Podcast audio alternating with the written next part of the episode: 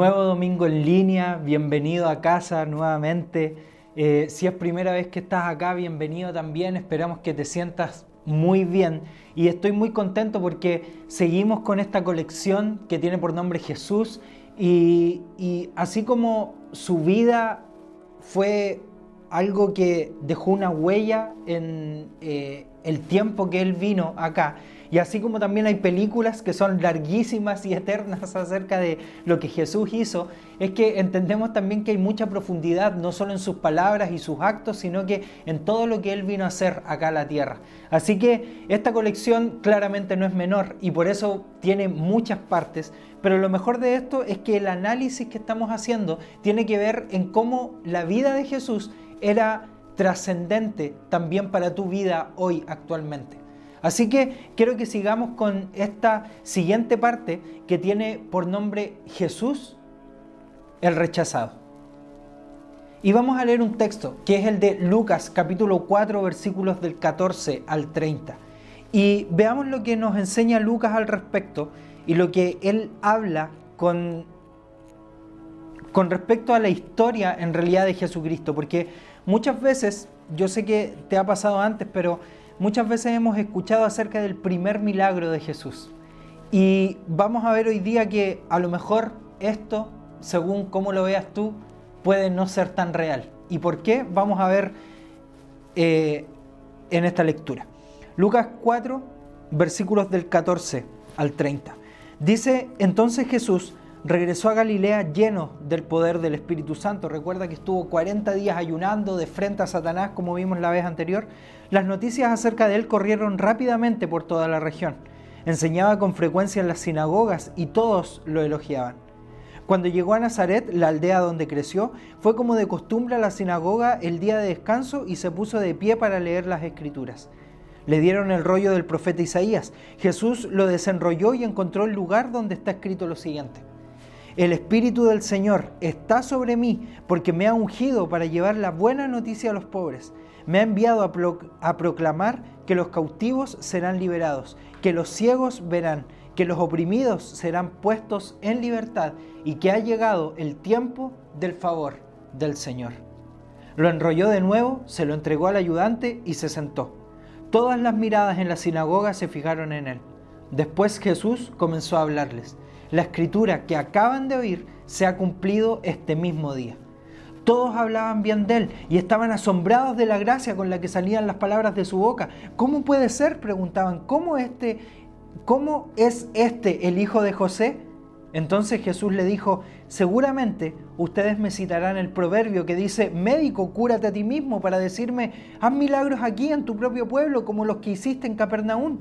Pero les digo la verdad, ningún profeta es aceptado en su propio pueblo.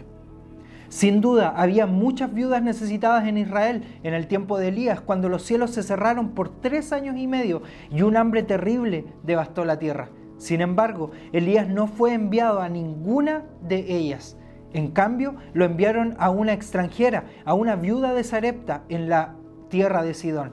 También había muchos leprosos en Israel en el tiempo del profeta Eliseo, pero el único sanado fue Naamán, un sirio. Al oír esto, la gente de la sinagoga se puso furiosa. Se levantaron de un salto, lo atacaron y lo llevaron a la fuerza hasta el borde del cerro sobre el cual estaba construida la ciudad. Querían arrojarlo por el precipicio, pero él pasó por en medio de la multitud y siguió su camino.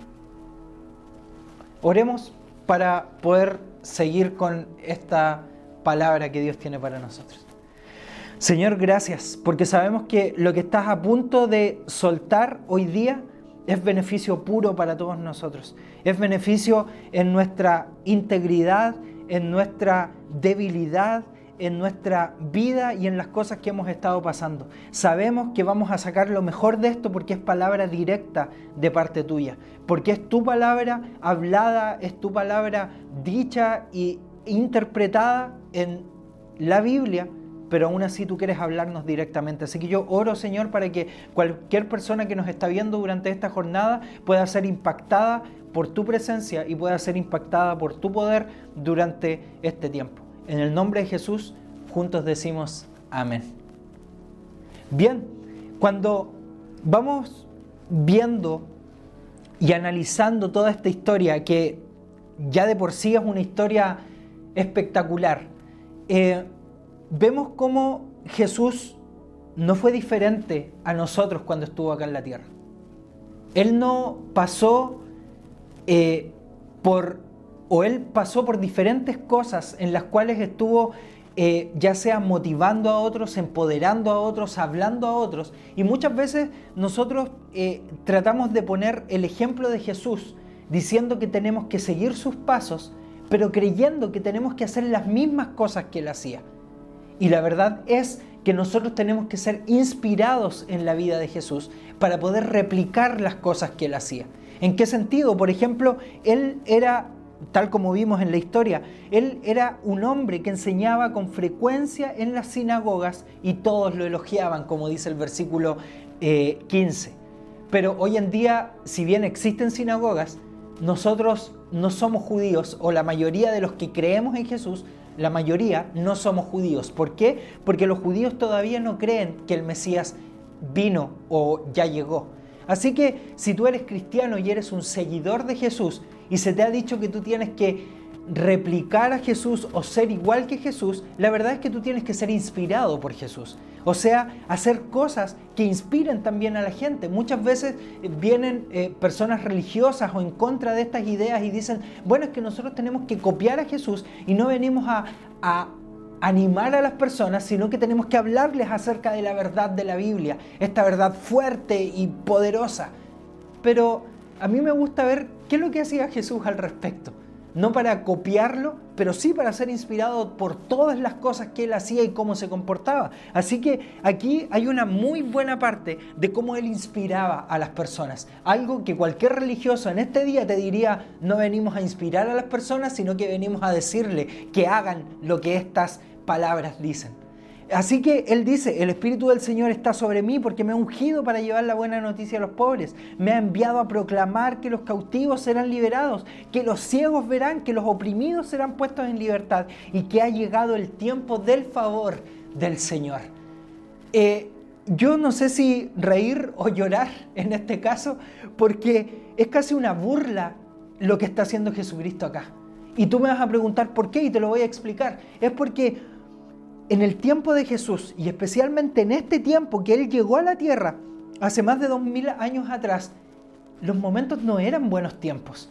O sea, ellos no tenían COVID en ese tiempo, pero sí estaban pasando por pestes constantes, por guerras constantes, por guerras civiles constantes, donde cada vez, de hecho, por ejemplo, una de las personas que quería matar a Jesús cuando él era pequeño, Sirio, él murió también a causa de una enfermedad muy grave que estaba de moda, entre comillas, en ese tiempo. Así que vemos y nos damos cuenta que todo eso que estaba sucediendo en ese lugar era algo que estaba impactando el espacio.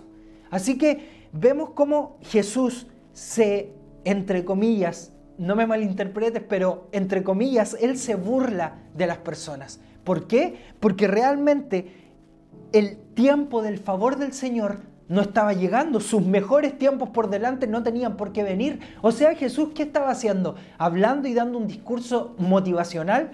Es lo que hacen muchos predicadores al respecto.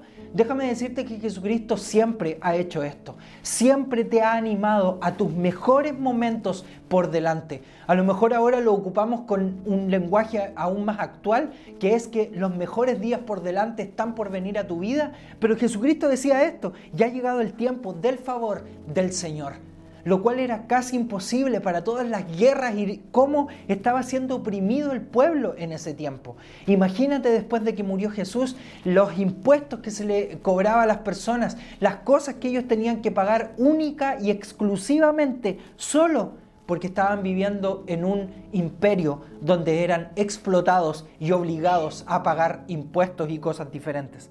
Así que dice que el Espíritu del Señor estaba sobre Jesús. Jesús encontró, mira lo que dice el 17, le dieron el rollo del profeta Isaías. Jesús lo desenrolló y encontró el lugar donde estaba escrito lo siguiente. O sea, Jesucristo malinterpretó lo que decía acá.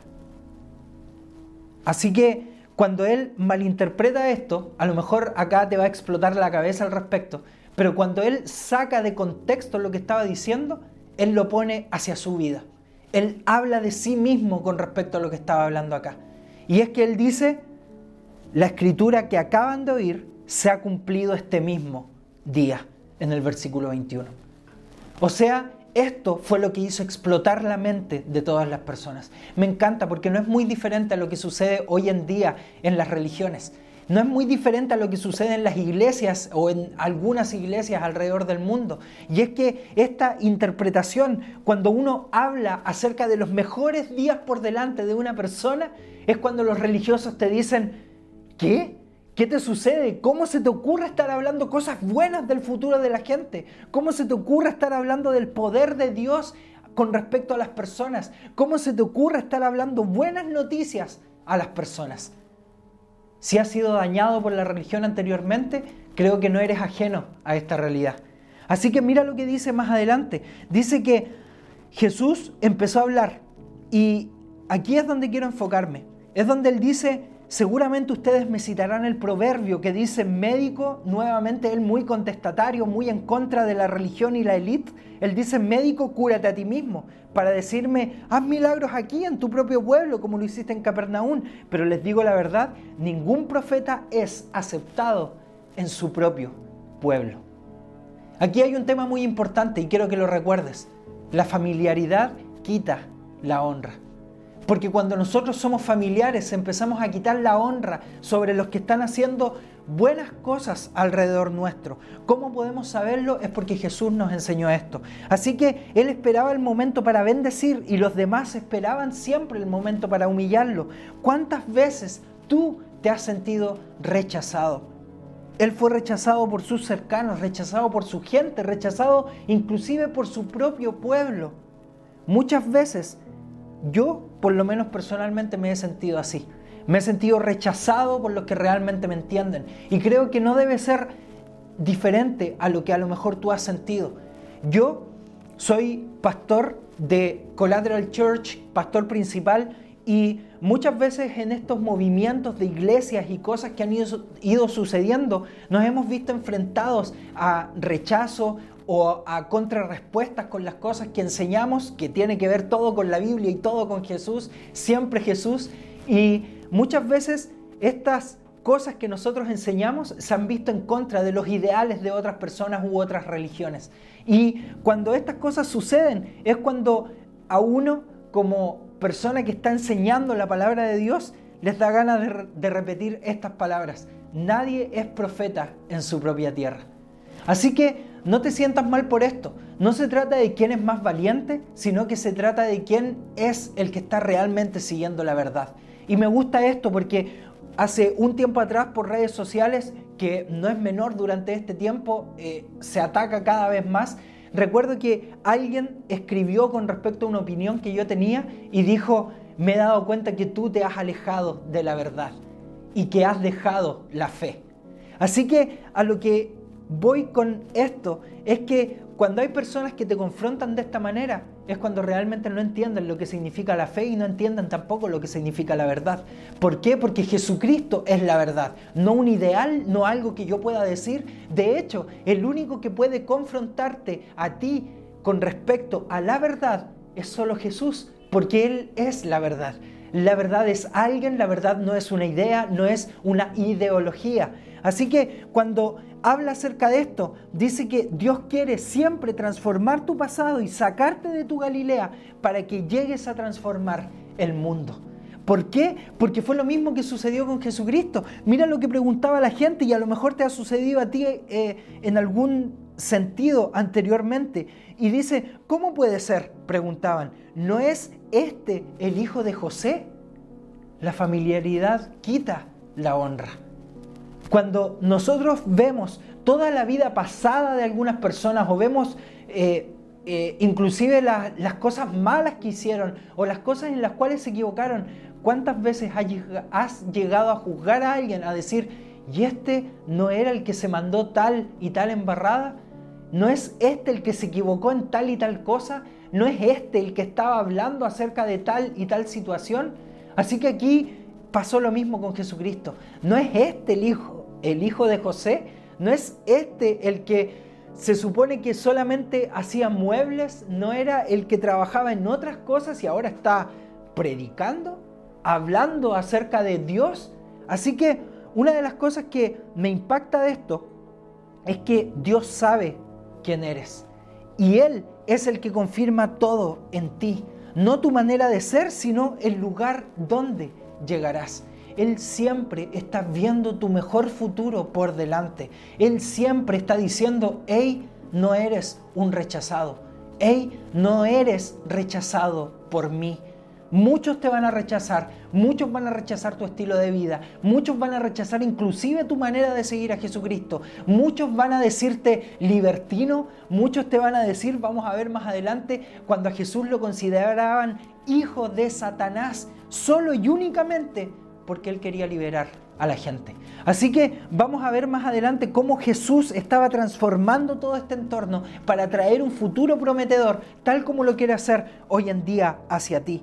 Así que escucha nuevamente las palabras de Él. El Espíritu del Señor está sobre mí porque me ha ungido para llevar la buena noticia a los pobres. Me ha enviado a proclamar que los cautivos serán liberados, que los ciegos verán, que los oprimidos serán puestos en libertad y que ha llegado el tiempo de tus mejores días por delante. Así que, milagros, eh, creo que hay muchos milagros que vamos a ver a lo largo de la historia de Jesús. Pero mira lo que dice Lucas capítulo 4 versículo 30. Cuando él quería ser arrojado a un precipicio, dice, pero él pasó por en medio de la multitud y siguió su camino.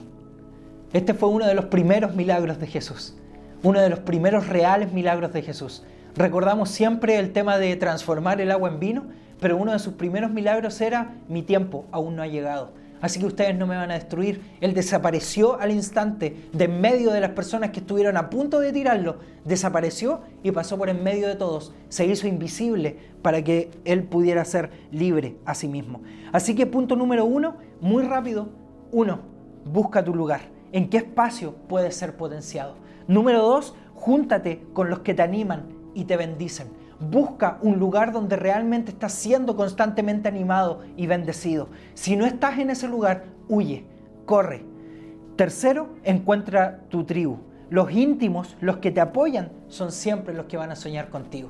Así que quiero animarte, porque sé que Dios está a punto de traer los mejores días para ti en adelante. Esto no es para que tú te animes a ti mismo, esto es porque Jesús hace esto desde el principio de su historia hasta el día de hoy porque Él sabe y está viendo tu futuro versus a tus antiguas eh, eh, equivocaciones.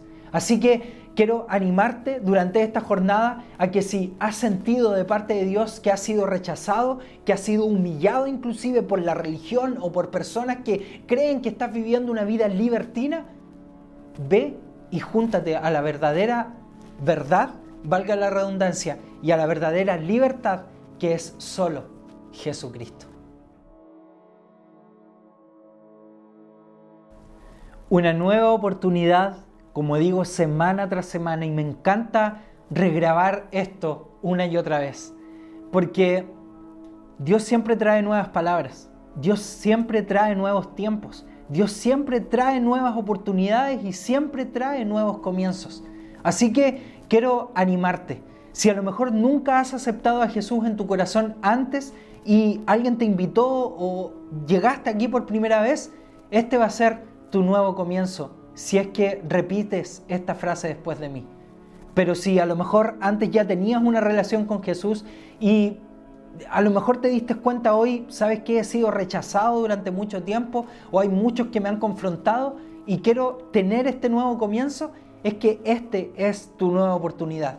Aceptaste Jesús antes, pero puedes hacerlo de nuevo, puedes aceptar este nuevo comienzo con Él. Así que te animo a que repitas esta frase después de mí. Jesús, te entrego mi vida. Eso es todo. Me encanta cómo Jesús siempre, una y otra vez, nos da esta simplicidad de poder volver a la esencia, de poder volver no a lo antiguo, sino que a un futuro realmente prometedor, a un futuro donde Él está diciendo, hey, este es el año del favor del Señor para ti. este son tus mejores días por delante. Así que quiero que entres, ya está apareciendo acá abajo el banner de collateralchurch.com slash Jesús, donde vas a poder encontrar todo lo que tenemos disponible para ti, para que te puedas unir a un grupo tribu, para que puedas iniciar un curso Insight y conocer más acerca de Collateral, para que puedas ver todo lo que está disponible, para que seas parte de lo que Collateral está impactando y haciendo en Concepción y a lo largo de Chile. Así que quiero animarte para que puedas ser un agente de cambio y no solo alguien que se sienta en la banca y mira desde lejos y ve todo lo que, lo que los demás hacen, sino que puedas ser partícipe. ¿Por qué? Porque Dios dice, este es el reino, pero el reino es para todos.